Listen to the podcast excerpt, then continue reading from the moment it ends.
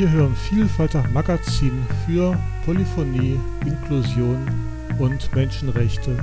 Eine Sendung von Radio Dreieckland. Am Mikrofon Mirko Olostiak-Brahms. Zu erreichen über vielfalter.rdl.de oder über zwischen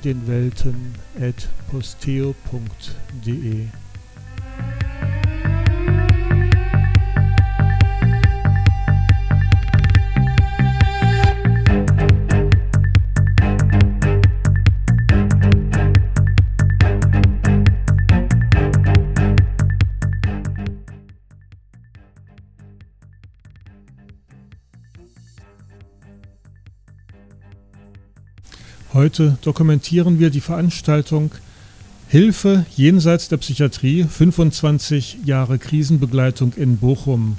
Diese Veranstaltung fand statt am 26. September in Bochum als Hybridveranstaltung, also sowohl live vor Ort mit Vorträgen und Podiumsdiskussionen, als auch online. Teilnehmer aus dem ganzen Bundesgebiet konnten dieser Veranstaltung beiwohnen und diese Veranstaltung ist auch in Gänze als Videoaufzeichnung im Netz zu finden. Ihr könnt sie auf YouTube suchen unter dem Titel Hilfe jenseits der Psychiatrie, Doppelpunkt 25 Jahre Krisenbegleitung in Bochum.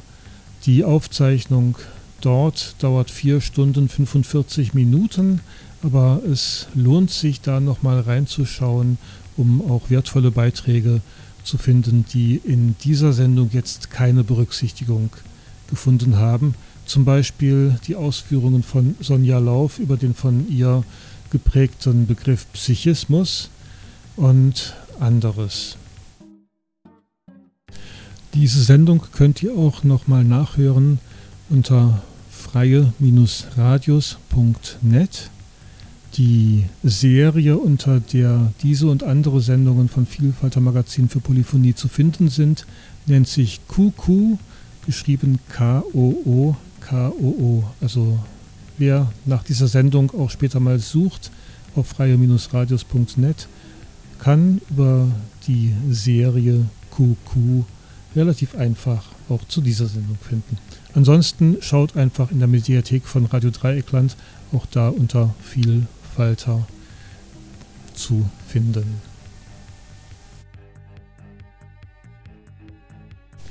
Im Zusammenhang mit der Beforschung der Bochumer Krisenzimmer ist eine Broschüre entstanden.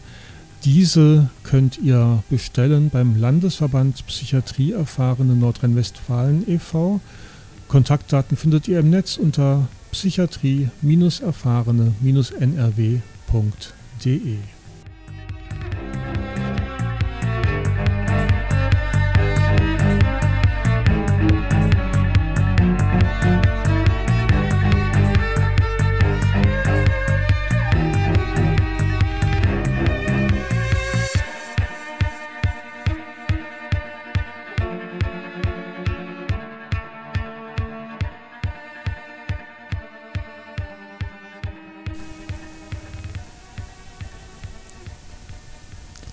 Veranstaltung Hilfe jenseits der Psychiatrie, 25 Jahre Krisenbegleitung in Bochum, fand statt am 26. September 2020 als Hybridveranstaltung. Es gab durchaus gut 30 Teilnehmende, die vor Ort in der Kirche waren, in der Vorträge und Podiumsdiskussionen und Diskussionen stattfanden. Und es gab durchaus dann auch viele Leute, die online dabei waren. Eröffnet wurde die Veranstaltung durch Begrüßung durch den Landesverband Psychiatrie erfahrene Nordrhein-Westfalen und wir hören Martin Lindheimer. Ich freue mich, dass Sie es heute trotz Corona und trotz dieses herbstlichen Wetters hierhin geschafft haben. Gewaltfreie Krisenzimmer, das ist ein gefährliches Projekt für die Psychiatrie, ein gefährliches Projekt für die Weiter-so-Psychiatrie, weil die gewaltfreie Krisenbegleitung niemanden zwingen kann. Sie kann niemanden zwingen zu bleiben, sie kann niemanden zwingen, Tabletten zu nehmen und sie ist trotzdem erfolgreich. Gewaltfreie Krisenbegleitung, so wie wir sie seit 25 Jahren in Bochum machen, stellt die Weitersubpsychiatrie in Frage.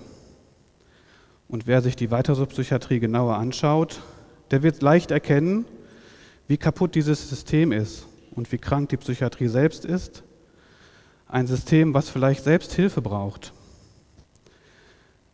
Wir haben 1,2 Millionen Einweisungen jedes Jahr in deutsche Psychiatrien. Davon sind 200.000 offiziell gegen den erklärten Willen. Und wir schätzen die Zahl der Todesfälle auf 10.000 jährlich. Für diese Menschen kommt die gewaltfreie Krisenbegleitung etwas zu spät. Die Frage ist, muss das sein? Ich finde, wer es verstanden hat und erlebt hat, dass es eine gewaltfreie Psychiatrie geben kann, der sollte darüber sprechen.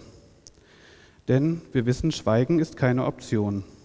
Wer schweigt, der macht sich mitschuldig und wer wegsieht, macht sich auch mitschuldig an dem, was hier passiert in Deutschland. Deswegen meine Aufforderung, nehmen Sie doch bitte von vorne dieses schöne Konzept mit aus der Recht und Psychiatrie. Das haben die beiden Anwesenden, auch hier Martin Zinkler und Professor von Peter verfasst. Das ist in der vorletzten Ausgabe erschienen. Da kann man das nachlesen, wie so eine gewaltfreie Psychiatrie gehen kann. Und dieses grüne Heft, was ich hier in der Hand halte, das ist sozusagen unser Forschungsergebnis nach drei Jahren Krisenzimmerarbeit. Also auch sehr zu empfehlen. Wir haben davon auch reichlich. Also man kann auch mehrere mitnehmen. Es ist kostenlos und das verteilen. Soweit Martin Lindheimer vom Landesverband Nordrhein-Westfalen. Nun hören wir Anja Tillmann, die als Moderatorin durch den Tag führte. Es geht heute darum, das Konzept der Bochumer Krisenbegleitung kennenzulernen und die Ergebnisse einer Studie, die über diese Krisenbegleitung stattgefunden hat, äh, nochmal zu diskutieren und auch sie vorzustellen und kennenzulernen. Und wir möchten natürlich auch gemeinsam mit euch und Ihnen Ideen zur Fortführung und zur Ausweitung der Krisenbegleitung in Bochum entwickeln. Denn die Krisenbegleitung in Bochum ist etwas ganz Besonderes. Das gibt es an ganz, ganz wenigen Stellen in Deutschland und auch in der Welt. Und deshalb sind wir hier heute für eine wirklich einzigartige Sache zusammen. In einem längeren Beitrag sprach Matthias Seibt über die Bochumer Krisenbegleitung und ihre Geschichte. Wir hören hier nur kurze Ausschnitte aus dem Vortrag. Was haben wir gelernt in den Anfangsjahren? Man kann keine Krisenbegleitung rund um die Uhr machen, wenn man vier, fünf Leute hat. Das schafft man nicht. Nach einer Woche ist man erschöpft, selbst eben im studentischen Milieu. So. Man muss das anders machen. Das ist uns relativ schnell deutlich geworden, dass dann der Personalbedarf so hoch wird, dass man das weder ehrenamtlich noch bezahlt hinkriegt. Wir haben aber weiter Krisenbegleitung geübt. Das ist immer so. Wenn Sie irgendwas können wollen, dann müssen Sie das üben. Egal, ob das Fahrradfahren ist oder Klavierspielen oder auch mit schwierigen Menschen umgehen. Es muss geübt werden, es muss überlegt werden, was ist schiefgelaufen. Es schadet nichts, sich mal mit Leuten zu unterhalten, die das besser können. So, und sagen, wie machst du das?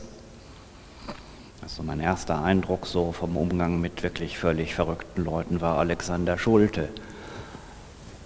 Berliner, 60 Jahre alt, eben recht groß, 1,90 ich sage, Alexander, wie machst du das? Du kannst mit denen reden. Wie, wie schaffst du das? Ja, sagt das Wichtigste ist keine Angst haben. Ja, ich sage, und wie, wie schaffst du es, keine Angst zu haben? Alexander lachte. So, das ist eine wichtige Sache. Eine andere Sache ist eben ehrlich sein. Finde ich sogar noch wichtiger als keine Angst haben. So. Irgendwie haben Leute in der Krise eine feine Antenne für Lügen. Ich weiß nicht, warum das so ist, ist so. Äh, seit 2001 haben wir eigene Räume. Das war vorher in den Räumen der Leute in der Krise und in unseren Wohnungen oder irgendwo. Und seit 2004 haben wir richtig viel Platz, 120 Quadratmeter. Da war so ein Raum über. Und dann wurde irgendwann klar, das ist das Krisenzimmer. So. Das lief nebenher, diese Krisenbegleitung, immer so. Ich habe da gesessen und meine verschiedenen Beratungsjobs gemacht. Andere Leute haben einen Kaffee gemacht oder sich so getroffen. Äh, und wir haben eben ja das gemacht, was wir eigentlich erwarten, dass diese unsere Gesellschaft macht, dass sie die Leute nicht ausgrenzt, die Probleme machen, dass sie dafür keine Ghettos schafft, keine irgendwas, die in der UN-Behindertenkonvention ist auch ein Ausdruck, können Sie nachlesen. In diesem Zimmer waren viele Menschen, so, das war sehr unterschiedlich. Es konnte sein, dass jemand sagt, ach, ich fühle mich scheiße, ich bleibe mal zwei Nächte hier. Es konnte aber auch sein, dass jemand eben voll auf Psychose kam. So, und wir dann probiert haben, wie gehen wir damit um, was ist geschickt, was ist nicht so geschickt. Ich hebe mal eine dieser Krisenbegleitungen raus, weil die so ein bisschen aus dem Rahmen fiel. Das waren Bernd und Veronika, ein Ehepaar. Und Veronika wurde ab und zu verrückt. Man hatte ihr die Kinder weggenommen. Und in ihrer Verrücktheit hat sie mit sehr lauter Stimme auf die Leute geschimpft, die das gemacht haben. Tagelang, 20 Stunden am Tag. Und Bernd kam dann, also der Angehörige kam dann immer zu uns ins Krisenzimmer, bis sich Veronika leer geschimpft hatte. So brauchte er sie nicht in die Psychiatrie bringen. Wenn Veronika sich leer geschimpft hatte, kam sie dann schlecht gelaunt und holte ihn wieder ab. Also das ist eine ungewöhnliche Krisenbegleitung gewesen, aber eine sehr erfolgreiche, weil eben seitdem es dieses Zimmer gab, eben brauchte Bernd Veronika nicht mehr in die Psychiatrie zu bringen, weil er konnte es aushalten. Soweit ein Ausschnitt aus dem Beitrag von Matthias Seibt zur Geschichte der Krisenbegleitung und der Krisenzimmer in Bochum. Wir hören jetzt nochmal Anja Tillmann, die durch den Tag moderiert hat. Wir haben jetzt schon einiges über die Geschichte gehört und können jetzt eigentlich zur Gegenwart kommen, nämlich zu den Ergebnissen der Studie, die ja noch gar nicht so lange her ist. Ähm Und dafür würde ich gleich die Jasna Russo und den Sebastian von Peter hier an Stehpult bitten. Jasna ist eine langjährige Aktivistin in der internationalen Bewegung von Psychiatriebetroffenen und sie hat letztes Jahr promoviert in England und sie wird, äh, sie hat momentan eine Vertretungsprofessur an der Uni in Dortmund ähm, die sich mit dem Thema Frauenforschung in Rehabilitation und Behinderung, sie souffliert mir, beschäftigt. Dankeschön. Und der Sebastian von Peter ist Diplompsychologe. Er arbeitet in Ostbrandenburg in einem Zuhausebehandlungsteam und er ist Professor Doktor Stimmt auch, ne? Und leitet eine Forschungsgruppe dort mit zunehmend partizipativen Projekten und Alternativen zur Psychiatrie. Ich freue mich sehr darüber, dass wir heute von unserer dreijährigen Studie, die ich persönlich für sehr wichtig halte, berichten können. Auch wenn es sich nur um eine Begleitevaluation der Bochumer Krisenzimmer handelt, stellt unsere Arbeit meines Wissens nach die erste wissenschaftliche Beforschung der autonomen Selbsthilfe Psychiatrieerfahrenen im deutschsprachigen Raum dar. Deshalb hoffe ich nicht nur, dass andere solche Studien folgen werden, sondern auch, dass unsere Arbeit gewisse Standards für die Herangehensweise an dieses kaum erforschte Feld gelegt hat. Unsere Studie wurde von der Stiftung Wohlfahrtspflege Nordrhein-Westfalen finanziert und an der Medizinischen Hochschule Brandenburg angesiedelt. Begonnen haben wir im Juni 2017 als ein Dreierteam. Danach kam es zu Fluktuationen, wie Sie hier sehen können. Eigentlich bin ich auch offiziell bis zum Ende des Projektes geblieben, im letzten Jahr allerdings mit einem sehr geringen Stundenumfang. Von Anfang an entschieden wir für eine nicht hierarchische Arbeitsweise. Das bedeutet, dass wir zwar unterschiedliche Aufgabenbereiche inne hatten, aber die gleiche Verantwortung für die Projektumsetzung getragen haben. Wie Sie im Titel sehen können, arbeiteten wir mit einem partizipativen, kollaborativen Ansatz. Der kollaborative Aspekt unserer Arbeit bezieht sich auf die Zusammensetzung des Teams bzw. Mitarbeit der Forschenden, die auch persönliche Erfahrungen mit dem zu beforschenden Thema haben, in diesem Fall mit psychiatrischer Zwangsbehandlung sowie mit dem Aufbau von betroffenen kontrollierten Alternativen dazu. Partizipativ heißt, dass wir das Projekt Krisenzimmer nicht als bloßen Gegenstand der Forschung betrachtet haben, sondern als Partner im Forschungsprozess oder als sogenannte Praxispartner. In der Umsetzung bedeutet das, dass anfangs eine Gruppe Projektmitwirkender gegründet wurde, die unsere Arbeit eng begleitet hat. Die siebenköpfige Gruppe der Praxispartnerin hat sich in der letzten Forschungsphase um drei Personen erweitert. Wir haben qualitativ gearbeitet und einige wenige quantitative Informationen erhoben. Die Hauptmethoden unserer Arbeit waren strukturierte und halbstrukturierte Interviews und Fokusgruppen. Ich werde die Anwendung dieser Methoden in Zusammenhang mit der Beschreibung der Hauptphasen unserer Arbeit erläutern. Vorab möchte ich nur die Methode der Fokusgruppe näher erklären, da sie in Deutschland wenig Anwendung findet und das Herzstück unseres Arbeitsansatzes gebildet hat. Im Unterschied zu den Interviews haben wir die Fokusgruppen nicht als Datenerhebungsmethode angewandt. Mit Fokusgruppen sind die Arbeitstreffen mit den Praxispartnerinnen gemeint, bei denen wir die Herangehensweise, die Zwischenergebnisse und die daraus folgenden Schritte der Forschung gemeinsam besprochen haben. Dieses Vorgehen bietet dem Forschungsteam eine wichtige Möglichkeit, die eigenen Interpretationen auf ihre Richtigkeit hin zu überprüfen und qualitativ zu vertiefen. Im Rahmen des Projektes fanden insgesamt sieben solche Treffen statt, die in der Regel vier Stunden dauerten, mit Pausen dazwischen. Alle Fokusgruppen wurden audio aufgenommen und protokolliert. Die Teilnehmenden bekamen eine Aufwandsentschädigung für ihre Zeit. Unsere Arbeit wurde in vier aufeinander aufbauende Phasen aufgeteilt. Die ersten drei Monate haben wir genutzt zum gegenseitigen Kennenlernen des Forschungsteams und der Bochumer Anlaufstelle und davor eine begleitende Gruppe der Praxispartnerinnen zu gründen. Wir führten auch eine intensive Literaturrecherche durch, um von anderen Evaluationen dieser Art zu erfahren.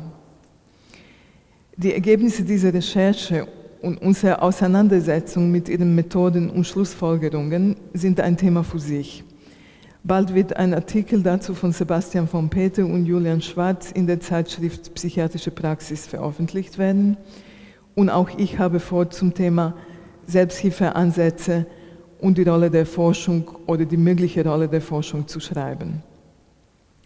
Hier möchte ich nur kurz sagen, dass wir die Literatur großenteils in den USA gefunden haben, wo auch die meisten Projekte entstanden sind, die dem Bochumer Krisenzimmer ähnlich sind – und als sogenannte Peer-Run Crisis Respites ebenfalls beforscht und evaluiert werden. Dabei gibt es ein Spektrum an unterschiedlichen Herangehensweisen und es lässt sich feststellen, dass die Arbeit dieser alternativen Projekte häufig anhand von klinischen Kriterien und Instrumenten ausgewertet wird, obwohl diese Orte keinen Ersatz für die psychiatrische Versorgung darstellen, sondern eine eigene Unterstützungsform die in ihrer Natur nicht psychiatrisch ist und dementsprechend andere methodische Zugänge verdient. Wir haben aber auch einige Arbeiten gefunden, die den Schwerpunkt auf die Entstehung, die Philosophie und den Wertprinzipien als besondere Merkmale der autonomen Selbsthilfe setzen, mit dem Ziel, diese nicht nur zu verstehen, sondern auch zu stärken. Da wir für eine explorative, und partizipativ-kollaborative Herangehensweise entschieden haben, lässt sich unsere Arbeit eher diese Richtung anschließen. Die größte Herausforderung dabei war, das Verständnis und den Respekt für die Natur der Forschungsgegenstandes kontinuierlich aufzubringen. In diesem Fall vor einer Krisenbegleitung, die nach keinem vorgefertigten Rezept oder Modell erfolgt und sich erstmal als evaluationsresistent darstellt. Das heißt, genau diese gewisse Anarchie auszuhalten und dem Impuls zu widerstehen, sie irgendwie anzupassen, damit sie leichter und effektiver beforscht werden kann.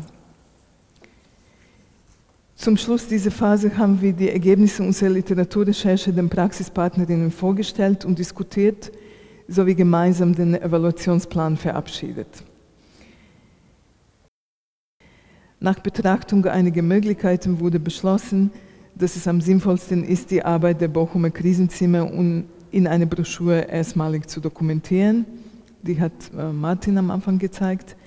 Und das Projekt mit dieser Tagung abzuschließen, um den Bochumer Ansatz weiter bekannt zu machen. Soweit der hier leicht gekürzte Beitrag von Jasna Russo.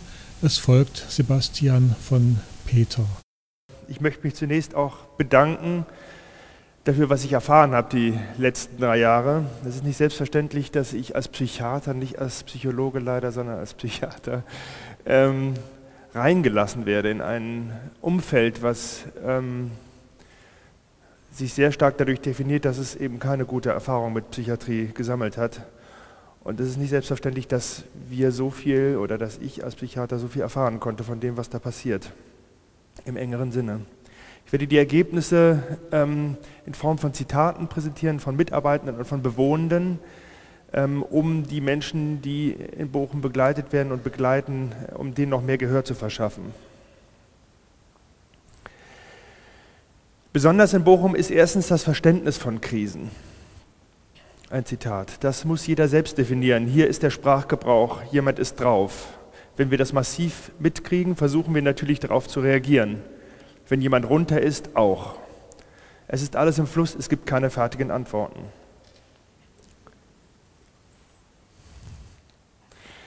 Es gibt also keine einheitlichen Definitionen von Krisen und auch keine festen Antworten darauf. Ein weiteres Zitat. Die Trennung von Krisen und sonstiger Arbeit ist ein Merkmal der Normalität. Man kann es auch Fassade nennen.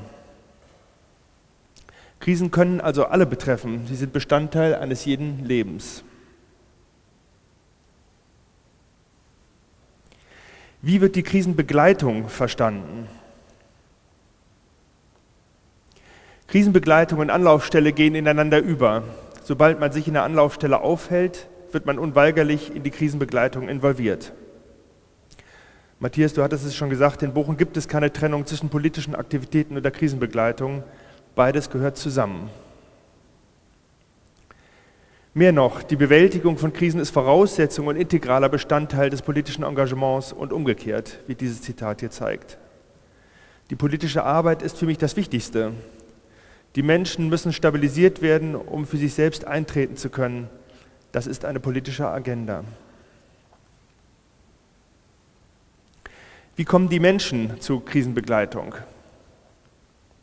Die meisten Bewohnerinnen kennen das Projekt schon vor ihrem Aufenthalt. Ein Zitat. In der Anlaufstelle befindet sich ein Frauencafé. Ich war einmal dort, um Leute zu treffen. Später begann ich mich schlecht zu fühlen. Die Leute sagten mir, dass es die Möglichkeit gibt, in den Krisenzimmern unterstützt zu werden. Der Zugang ist wenig reguliert und niedrigschwellig. Ich habe angerufen und zweieinhalb Stunden später haben wir uns getroffen. Dies war eine ziemlich einfache, unbürokratische Aufnahme. Warum ziehen die Menschen in die Krisenzimmer? Häufig dominiert der Wunsch, der Psychiatrie zu entkommen oder es gibt andere Schwierigkeiten im Alltag. Angst, in die Psychiatrie zu kommen, Angst vor Zwangsbehandlung, Wegwollen von den Verwandten. Oder sie wollen irgendwo raus, aus dem betreuten Wohnen oder aus Behindertenheimen oder es steht an, dass jemand zwangseingewiesen werden soll. Sie wissen, dass hier kein Zwang herrscht. Sie erhoffen sich, aus der Krise rauszukommen, zurück ins Leben. Viele Bewohnende kommen in die Krisenzimmer, um sich grundsätzlich neu zu äh, orientieren. Auch ein Zitat. Ich wollte zur Ruhe kommen, um mich neu zu orientieren. Was ist mit mir und diesem Psychiatrie-Ding, um nachdenken zu können?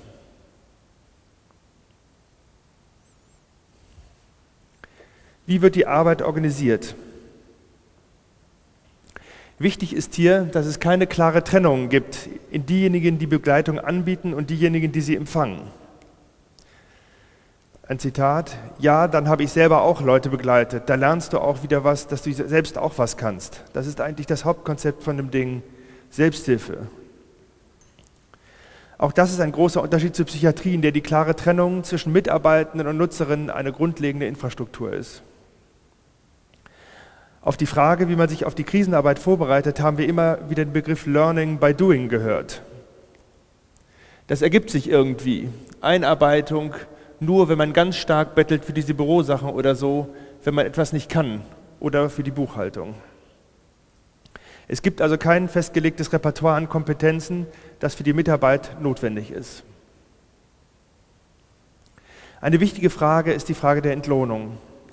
In Bochum gibt es eine Mischung aus bezahlter und ehrenamtlicher Arbeit, wobei die Vergütung meist an die Lebenssituation der Mitarbeitenden angepasst ist.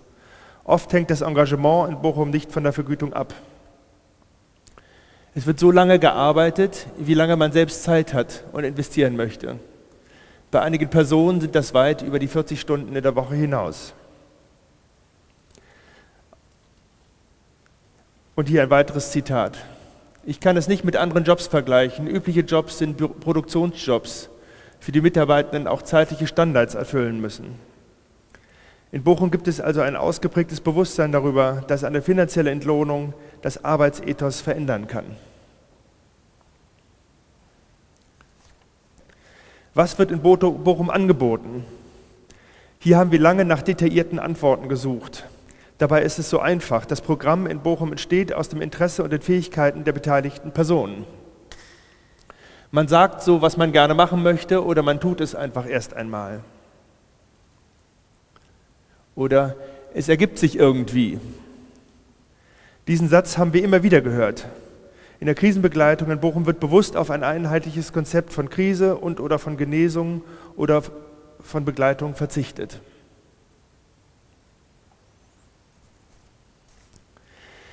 Wie können die Mitarbeitenden in Bochum dann überhaupt zusammenarbeiten? Demokratische Entscheidungsfindungsprozesse werden angestrebt und müssen immer wieder ausgehandelt werden. Das Plenum, also es ist eine Veranstaltung am Mittwoch, wo alle zusammenkommen, die dort wohnen und dort arbeiten, ist da, wenn was ist. Da kannst du vortragen oder wenn jemand sich über dich beschwert, alles wird direkt angesprochen und gemeinsam gelöst. Es gibt wenige Regeln und die, die es gibt, werden immer wieder überdacht. Abgesehen von den Regeln, die für die Regulierung unseres Zusammenseins von entscheidender Bedeutung sind, gibt es keine Regeln, die festgelegt sind. Wie werden die Menschen unterstützt? Ein erstes Zitat. Die Gespräche, dass man für jemanden kocht, für jemanden einkauft, dass man mit den, denen zu den Ämtern geht, dass man denen eine Wohnung besorgt, dass man mit denen zum Arbeitsamt geht, spazieren geht, mit dem Hund rausgeht. Dinge des täglichen Lebens. Aufzugfahren üben. Ein zweites Zitat. Die Person, die Begleitung machen möchte, muss Bock darauf haben, in diesen Wahnsinn reinzugehen. Als Wegbegleiter da sein. Es ist wie meditieren. Du musst eigentlich nichts machen. Das ist halt das Schwierige. Es wird eigentlich nicht viel erwartet. Der Begleiter muss nicht Unterhalter spielen. Der sollte auch nicht Ekel vor der Person haben oder hysterisch oder dramatisch werden bei zum Beispiel Suizidwaffen oder was auch immer so fallen mag.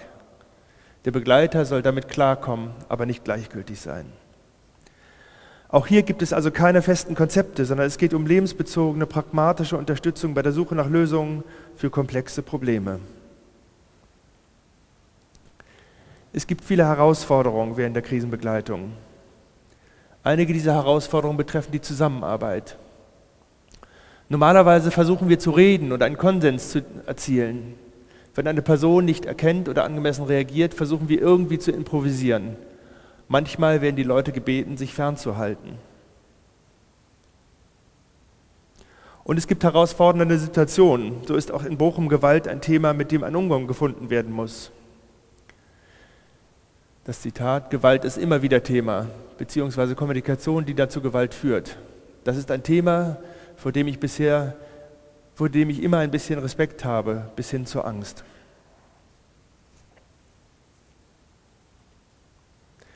Es gibt sehr viele Unterschiede zur Psychiatrie. Viele dieser Unterschiede sind schon angeklungen. Hier noch drei weitere Beispiele. Das erste Zitat, die Mitarbeiter haben mich 20 bis 30 Minuten lang heftig auf die Knie gedrückt, nachdem ich provokativ gewesen bin. In den Krisenzimmern wird niemand untergebracht, isoliert oder zwangsbehandelt. Zitat 2. Was mich am meisten verletzt hat, ist, dass meine Geschichte nie ernst genommen wurde. Ich frage mich heute, wie habe ich das überlebt? Zentral für die Krisenbegleitung in Bochum ist der hilfreiche Austausch untereinander und gegenseitiges Zuhören. Und das letzte Zitat. Das ist ein Raum, in dem wir uns erlauben, Psychopharmaka und psychiatriekritisch zu sein. Das haben wir so beibehalten. Diese Art der Unterstützung in Bochum lebt sehr stark auch von den kritischen Ansätzen und Wissensbestandteilen gegenüber der Psychiatrie. So viel zu den Ergebnissen.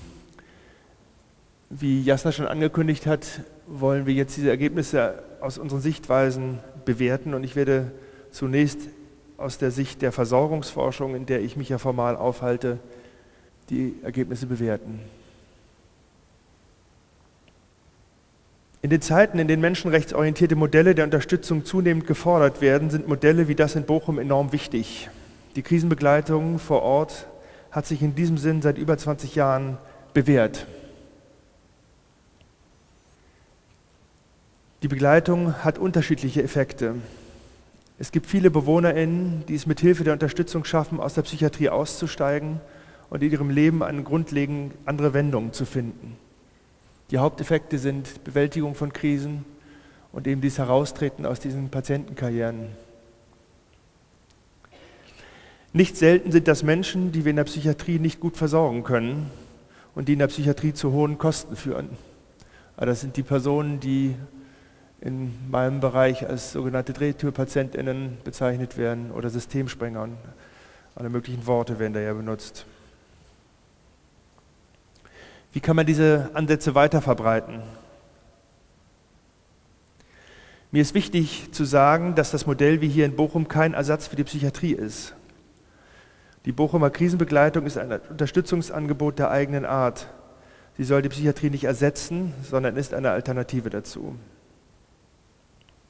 Wie können diese Alternativen anderenorts gefördert werden? Bislang passt diese Unterstützungsform in kein Gesetzbuch. Das führt dazu, dass der Zugang zu Mitteln extrem erschwert ist. Auch auf der Ebene der Finanzierung bräuchte es Lösungen, die eine strukturelle Unabhängigkeit dieser Art der Arbeit ermöglichte. Pauschale Formen der Finanzierung sind wichtig, keine Tagessätze, damit das, was vor Ort möglich, passiert, möglichst wenig beeinträchtigt wird. In den USA gibt es deutlich mehr von solchen Projekten. Viele entstanden durch die systematische Förderung im Rahmen der von Obama angestoßenen Gesundheitsreformen. Diese Entwicklungen könnten auch für die Verbreitung solcher Angebote in Deutschland Modell stehen. Vielen Dank. Soweit der Psychiater Sebastian von Peter. Wir hören nochmal Jasna Rousseau. Bevor wir in die Diskussion gehen, möchte ich auch kurz einige meiner Gedanken zur Bedeutung der Ergebnisse dieser Studie mit Ihnen teilen. Wir leben in den Zeiten der UNBRK, die ein umfassendes Umdenken des herkömmlichen gesellschaftlichen Umgangs mit Verrücktheit und psychischer Not fordert und das psychiatrische System vor eine meines Erachtens nach unlösbare Herausforderung stellt. Mit unlösbar meine ich nicht die Aufforderung nach der Abschaffung von Zwangsmaßnahmen. Trotz aller Plagen und Widerstände werden Fixierung und Isolation wie auch viele andere unmenschliche Praktiken eines Tages ihren Platz in der Geschichte finden. Dieser Prozess hat endgültig begonnen und auch wenn viel zu mühsam und langsam, kann er nicht mehr aufgehalten werden. Die Unmöglichkeit, die ich im Rahmen der Psychiatrie sehe, hat damit zu tun, dass die konsequente Umsetzung der Konvention das biomedizinische Konzept der psychischen Krankheit sprengt. Wie wir wissen, sind die häufigsten Zwangsmaßnahmen nicht Fixierung und Isolation, sondern die Verabreichung von Psychopharmaka. Wenn der Vielzahl von menschlichen Krisen und Notlagen aller Art anders begegnet werden soll, ist klar, dass dies nicht an eine einzige und vor allem nicht an eine Profession delegiert werden kann, die sich als medizinisch versteht. Um den Umgang mit psychischer Not radikal zu ändern und Verrücktheit aus ihrem sozialen Exil zurückzuholen, müssen wir alle unseren Teil der Verantwortung übernehmen. Die langjährige Praxis der Bochumer Krisenzimmer bietet tragfähige Antworten darauf, wie das geschehen kann. Und zwar nicht im Sinne eines Modells, das sich leicht und überall übertragen lässt. Unsere Untersuchung zeigt, wie wichtig es ist, diese Art der gegenseitigen Hilfe auf Augenhöhe in ihrem eigenen historischen und politischen Entstehungskontext zu verstehen.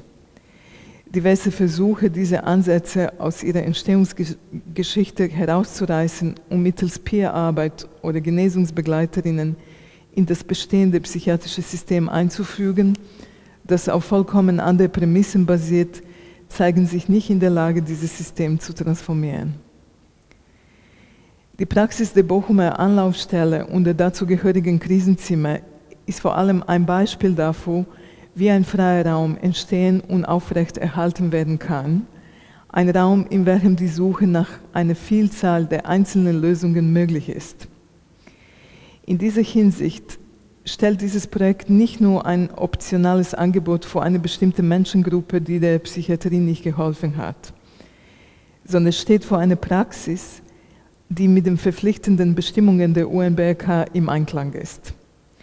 Dazu möchte ich nur drei Punkte hervorheben. Erstens, dass die Rollen im Projekt durchlässig und austauschbar sind, entspricht einem Menschenbild, das keine Aussonderung zulässt wie zum Beispiel als psychisch Kranke, und anerkennt, dass wir alle in eine Situation kommen können, in der wir auf Unterstützung angewiesen sind.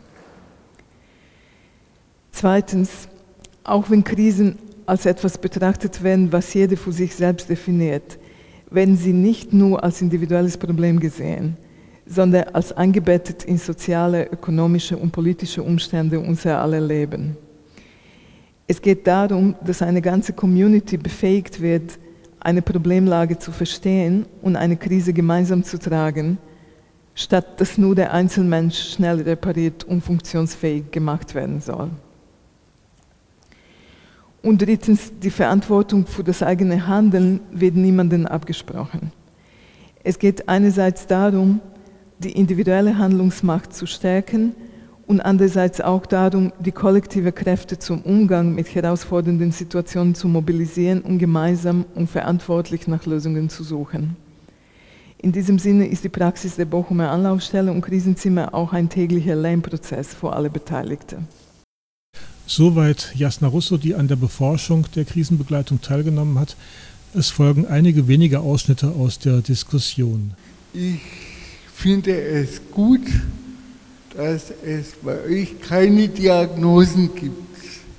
Weil ich denke, auch in der Behindertenarbeit ist das das Problem, dass Diagnosen sehr viel kaputt machen und sehr viel Elend verursachen.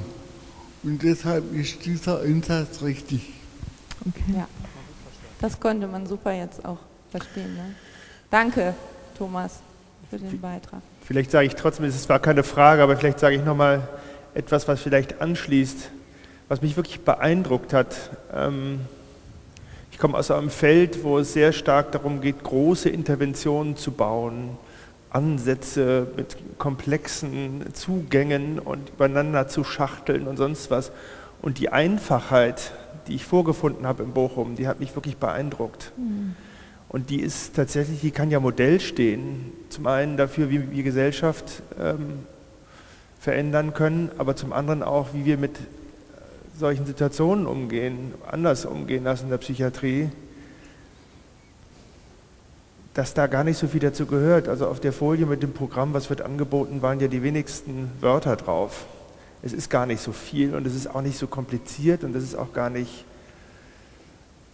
es ist dadurch auch vielleicht besonders schwer zu fassen, was es genau ist. Es ist einfach sozusagen ein Miteinanderleben und aufeinander Acht geben und miteinander gestalten.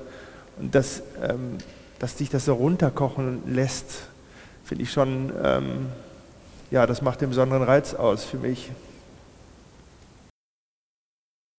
Ich muss sagen, für mich war diese Arbeit auch eine permanente Möglichkeit, äh, mit dem Berliner Weglaufhaus zu vergleichen weil ich war beteiligt an Konzipierung des Weglaufhauses. Das ist auch fast 25 Jahre alt.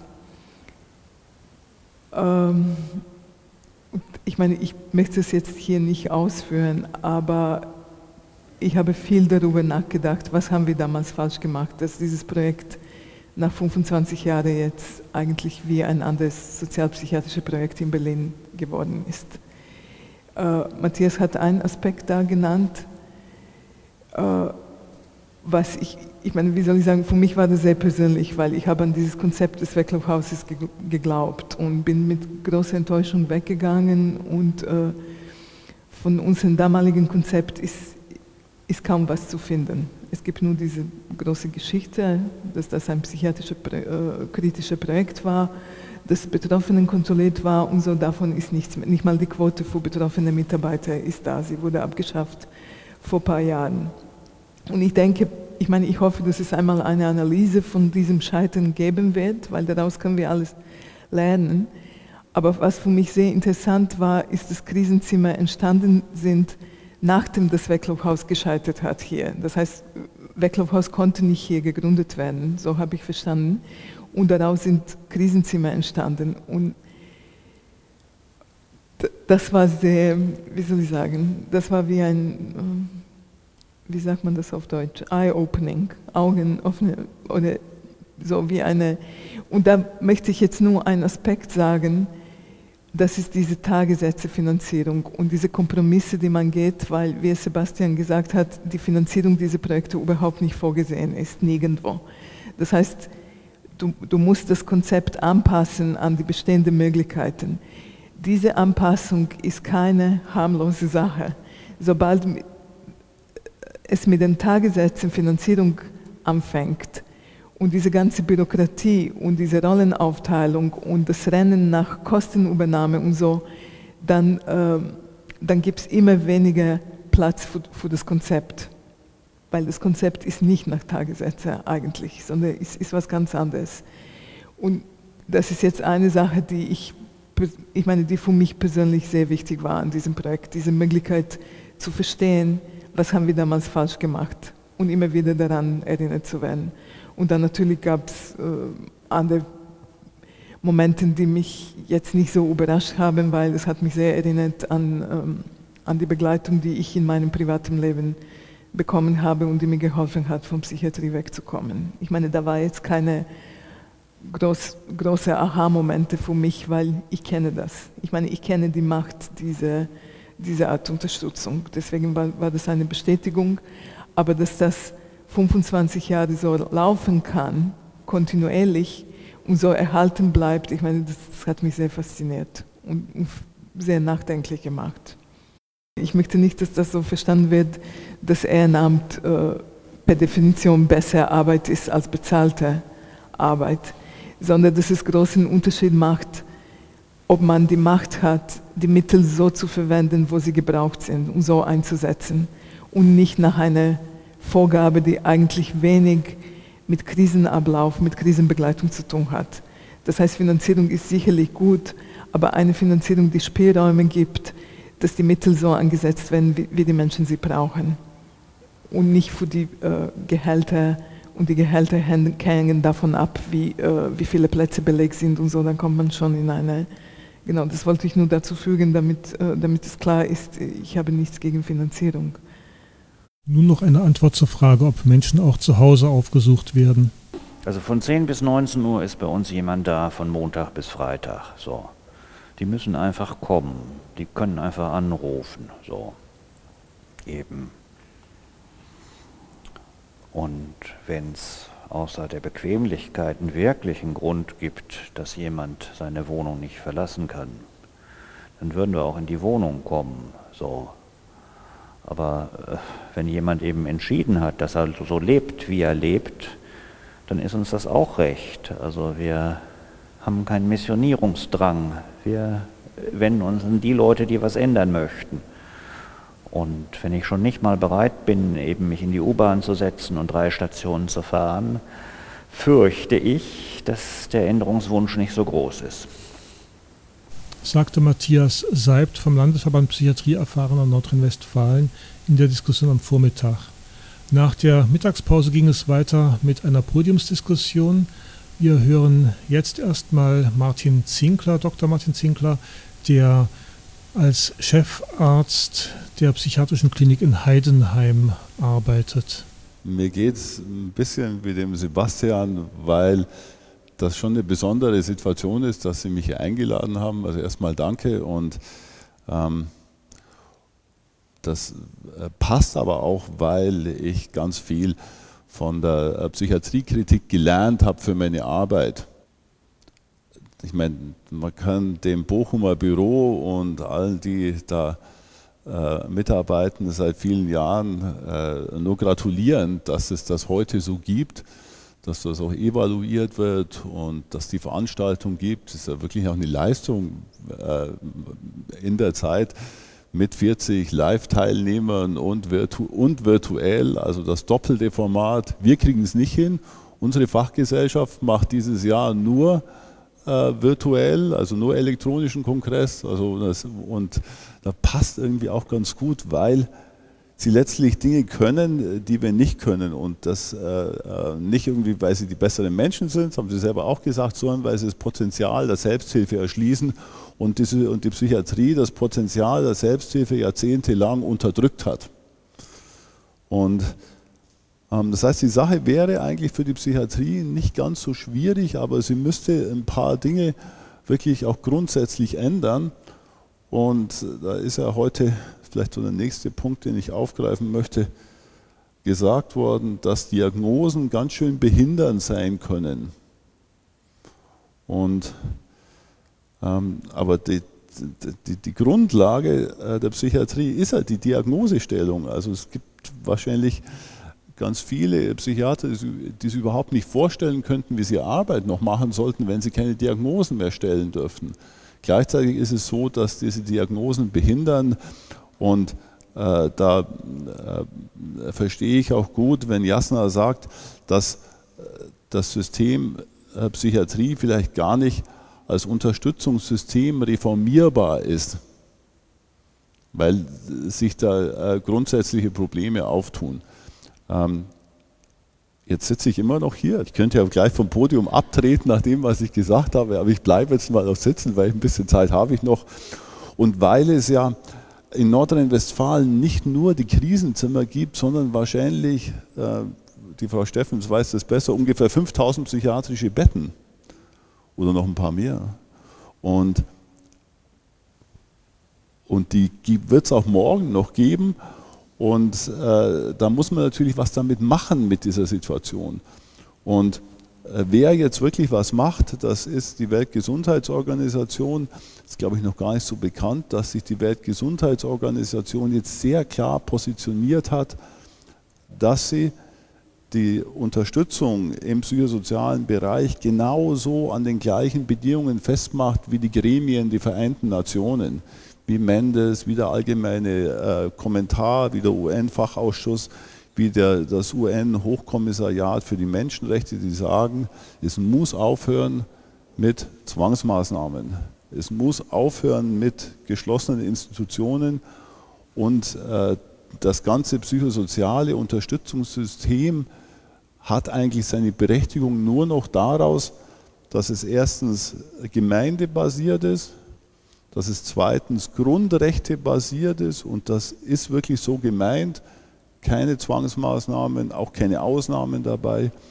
Und dass es drittens Recovery-orientiert ist, auch hier wieder in der eigentlichen Bedeutung von Recovery, nämlich dem der selbstbestimmten Genesung und nicht dem irgendeiner Art von äh, Symptomfreiheit oder psychosozialem äh, Funktionsniveau, was sich da äh, die Psychiatrie so alles hat einfallen lassen. Und nur unter diesen drei Bedingungen äh, haben nach äh, der Weltgesundheitsorganisation unsere Dienste, also auch unsere 5000 Betten in Nordrhein-Westfalen oder meine Klinik überhaupt noch ihre Existenzberechtigung. Und damit das auch vorstellbar wird, brauchen wir natürlich wieder die Krisenzimmer, weil sonst sagt man halt, okay, WHO, UN, alles gut, schön und recht, aber das ist, irgendwie braucht es das halt so, wie es ist. Es ist irgendwo alternativlos. Es ist eben nicht alternativlos. Und ähm, was ist so meine Rolle dabei? Äh, meine Rolle ist, dass ich glaube ich nicht, dass ich jetzt vom Podium trete und sage, ich kann eigentlich meinen Job aufhören.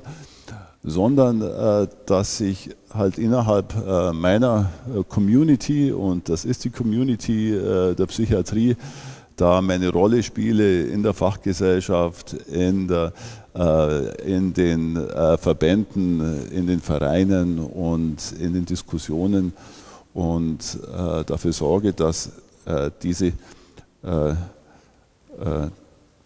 dass diese Haltung, dass die, die klare Alternative und das, äh, das grundsätzliche, äh, die, die Macht, wenn ich das so sagen darf, der Selbsthilfe, ähm, nicht als neoliberale Billigalternative, sondern als grundlegende Haltung ins System reinfindet. So war jetzt Martin Zinkler, leitender Psychiater am Klinikum Heidenheim. Nun hören wir die ehemalige Gesundheitsministerin Barbara Steffens. Ich bin undercover sozusagen mit der Besuchskommission in die Psychiatrie gekommen, um PsychKG-Prozesse mir anzuschauen, ohne dass jemand wusste, dass ich da bin. Das war so die einzige Chance, dass kein roter Teppich ausgerollt ist und dass man dahinter guckt. Und ich muss sagen, ich war in weiten Teilen schon auch entsetzt. Ich habe aber vor allen Dingen wahrgenommen, dass wir so große Haltungsunterschiede haben. Haltungsunterschiede zwischen Psychiatrien, die sagen, ich möchte mit dem Patienten zusammen darüber reden, was würde eigentlich bei einer neuen Krise, bei einer neuen Aufnahme dem Menschen helfen. Und zwischen Kliniken, deren Haltungs war, zu sagen, da brauche ich mit dem Patienten nicht drüber zu reden, weil ich weiß das.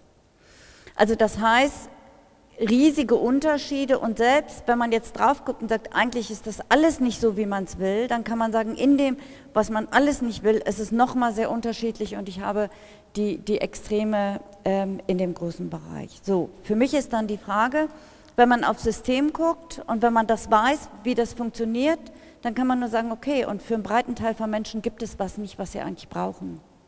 Nämlich, sie brauchen was auf Augenhöhe, Sie brauchen was, was sie nicht, und das fand ich eben sehr passend, sie brauchen nicht was, was sie diagnostiziert, sie brauchen auch nicht was, was sie reglementiert, sondern es braucht für diese Menschen was, was sie akzeptiert und was sie begleitet. Und das ist was, was das, was das Gesundheitssystem nicht bietet. Es gibt in unserem Gesundheitssystem nichts, was erstmal auf die Menschen zugeht und sagt, okay, ähm, äh, wir nehmen dich jetzt wahr in dem, wie du bist und wir begleiten dich dabei. Und ich finde es ganz spannend, weil ich in meinem privaten Umfeld gerade auch ein, ein, eine Betroffenheit habe von jemand, die gerade ähm, ähm, eigentlich Hilfe braucht und die sagt, sie würde sich eigentlich so was wünschen wie den Zauberberg, ja. Ähm, also sie würde sich eigentlich was wünschen wie so ein, so ein Ort, wo man eigentlich hin kann, wo man aufgehoben ist und wo man einfach sich von sich selbst erholen kann. Und das hat unser System nicht. Und das Problem ist, dass unser System auch eine Finanzierung einer solchen Struktur gar nicht kennt. Das gibt es nicht. Ja? Also dass jemand einfach sagt, ich brauche was, wo ich mich von mir erholen kann und wo ich rausfinden kann, was ich brauche. Ähm, das kennt unser Gesundheitssystem, aber auch unser Sozialsystem, unser Rentensystem, das kennen unsere Systeme nicht. So, und deswegen glaube ich, es ist so wichtig, dass man solche Räume schafft, dass man eigentlich mehr davon hat, aber es braucht deswegen zum einen den gesellschaftlichen Blick darauf, ja, wir brauchen das, weil solange die Gesellschaft nicht sagt, wir brauchen das, wird es das auch nicht in der Form und in der Menge geben. Das Zweite ist, und das haben wir auch hier gesehen, es braucht Menschen, die sagen, ich mache das. Und wir brauchen auch wieder die nächste Generation derer, die sagt, wir machen das. Weil sowas trägt sich nicht von alleine und so ein System kann auch nicht top-down implementiert werden, sondern das muss von unten entstehen und das muss auch von unten getragen werden. Ähm, und ich glaube, um das hinzubekommen, äh, wo ist dann der Punkt, äh, was kann ich jetzt in meiner neuen Rolle und in der, wo ich jetzt bin, dazu beitragen? Ich finde es immer spannend, Systeme damit zu konfrontieren, wie ist ihre Outcome-Qualität. Also wenn ich mir Psychiatrie angucke und mir die Drehtüreffekte angucke, wie oft die Patienten immer wieder da ankommen, und immer wieder von vorne in derselben Spirale laufen, dann ist die Outcome-Qualität von der Psychiatrie nicht gut. Dann mag sie im Moment helfen, mag, ich will das gar nicht beurteilen, das ist heute auch nicht mein Part, aber sie schafft es nicht, den Menschen dauerhaft zu helfen. Und wenn ich eine schlechte Outcome-Qualität habe, jedes Unternehmen, was eine schlechte Outcome-Qualität der Produkte oder der Leistung hat, muss sich selber hinterfragen und muss sagen, ich muss was verändern. Und das ist das, was ich glaube, was unsere Aufgabe ist, zu sagen, wie kann man die Outcome-Qualität unseres Gesundheitssystems an den unterschiedlichen Stellen hinterfragen. Und das kann ich nur, wenn ich das mit den Menschen partizipativ mache und nicht gegen die Menschen mache, die da rauskommen und die sozusagen qualitativ mit einer Verbesserung hinterleben sollen. Und das fände ich einen echt spannenden Prozess. Den haben wir aber noch, ich glaube, auf lange Strecke vor uns. Soweit Barbara Steffens in ihrem Input-Vortrag. Ich will nur kurz kommentieren. Sie haben gesagt, die Menschen brauchen Akzeptanz und Begleitung und da äh, bin ich einverstanden. Nur Akzeptanz setzt voraus Akzeptanz vor Verrücktheit. Und das ist, äh, das ist, was nicht vorhanden ist. Ich würde unterscheiden zwischen Stigmatisierung und Diskriminierung. Das sind zwei verschiedene Sachen. Auf Entstigmatisierung haben wir lange warten, ist ein komplexes Prozess. Diskriminierung ist eine andere Sache. Und zur Outcome-Qualität möchte ich sagen, sie ist lange bekannt, das ist nichts Neues. Und, und indem Sie sagen, die Gesellschaft muss sich davor einsetzen und so, ich glaube, darauf können wir nicht warten, weil die Gesellschaft hat sich jahrhundertelang nicht davor eingesetzt und das ist unter anderem ein Grund, dass es Psychiatrie überhaupt gibt. Und da komme ich zu, zu Sonjas Punkt, weil sie hat ich glaube, Sonja, dass du sowas gesagt hast, dass Verrücktheit ähm, eine Bedeutung hat für uns alle oder, oder sowas. Ich hoffe, ich habe da nicht viel rein interpretiert, aber ich glaube, das, das ist ein sehr wichtiger Punkt. So, inwieweit können wir überhaupt erlauben, uns zugeben, dass wir in einer kranken Gesellschaft leben, wo Menschen aus guten Gründen kaputt gehen oder mit dem Rhythmus nicht, nicht mehr klarkommen und, und so weiter und so fort. Okay, dann wollte ich die Gelegenheit nutzen, in aller Öffentlichkeit Herr Zinkler zu sagen, das ist jetzt ganz persönlich, wie viel ich seine Arbeit respektiere und die Tatsache, dass er da sitzt und nicht weggegangen ist. Äh, unsere Ansichten können nicht deckungsgleich äh, werden, niemals, weil wir sind auf andere Seiten von dem Herr oben gestellt worden. Ich meine, das, das ist so passiert. Ich kann das nicht rückgängig machen. Das heißt es aber nicht, dass ich das nicht schätze, wenn Sie sagen, 5000 Menschen sind da noch in der Psychiatrie, jemand muss sich darum kümmern und, und so, und, das, und dass Sie das machen, dass, dass Sie das als Ihre Community betrachten und als Ihr Arbeitsfeld. Ich meine, das wollte ich einfach sagen, weil ich glaube, manchmal kommt das so als eine permanente Kritik meinerseits und so. Und das ist, ich meine, mit dieser Kritik kommt auch ein Respekt. Aber wie gesagt, deckungsgleich kann es nie werden. Und, und zu dem, was Sie gesagt haben, möchte ich zwei Punkte nur sagen zur Diagnose. Ich glaube, wir diagnostizieren alle, auch das Krisenzimmer guckt, was der Mensch braucht. Das ist auch eine Diagnose. Das Problem mit psychiatrischer Diagnose ist, dass die Menschen diagnostiziert werden und dass die Menschen behandelt werden und nicht ihre Lebenslage. Das, das ist ein großer Unterschied. Ich glaube, Diagnose an sich ist nicht verkehrt. Verkehrt ist die Richtung der Diagnose.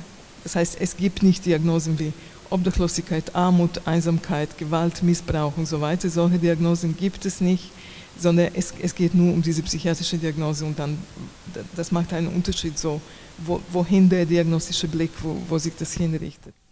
Zum Ende der Sendung kürzen wir noch mal einen Diskussionsbeitrag von Jasna Russo. Wer die komplette Veranstaltung sich nochmal anschauen möchte, kann das auf YouTube tun unter dem Titel Hilfe jenseits der Psychiatrie, Doppelpunkt, 25 Jahre Krisenbegleitung in Bochum. Und ich empfehle allen, die sich für diese Thematik interessieren, die Broschüre zu bestellen beim Landesverband Psychiatrie erfahrener Nordrhein-Westfalen. Die Broschüre heißt Hilfe jenseits der Psychiatrie, die Bochumer Krisenzimmer und ist dort kostenfrei gegen Versandkosten erhältlich. Ich verabschiede mich an dieser Stelle. Wir hörten Vielfalter Magazin für Polyphonie, eine Sendung von Radio Dreieckland, am Mikrofon und verantwortlich für Sendung und Auswahl der Beiträge Mirko Ollerstärk-Brahms.